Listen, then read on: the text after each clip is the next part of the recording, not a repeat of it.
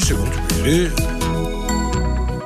Marc-Antoine qui réalise cette émission, tu peux y aller, n'aie- pas peur de m'interrompre, et puis au pire, je me tais si le jingle arrive dans la tronche. y a Mais c'est vous. Stéphane, qui interrompez le jingle. Mais c'est ça, c'est- de ma faute, j'ai le dos large, vous savez.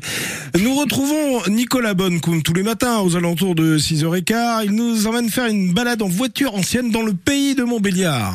Ouais, on retourne à Montbéliard. Hein, euh, et donc là, je vous, je vais vous conseiller une petite euh, idée de balade à- assez originale. Hein, c'est découvrir le pays de Montbéliard euh, dans des voitures anciennes.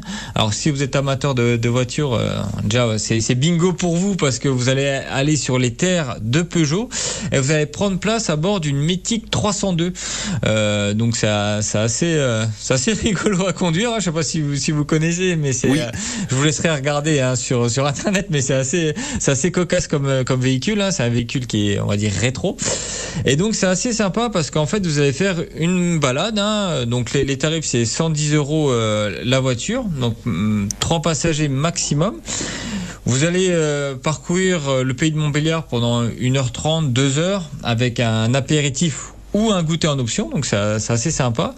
Et euh, donc en fait c'est une balade en voiture ancienne à la découverte du patrimoine de Montbéliard. Donc on passe euh, de l'aventure Peugeot au centre-ville de Montbéliard. Donc là on est plus sur euh, sur l'époque médiévale. Donc c'est assez sympa. On a un petit côté également bucolique avec le canal du Rhône au Rhin.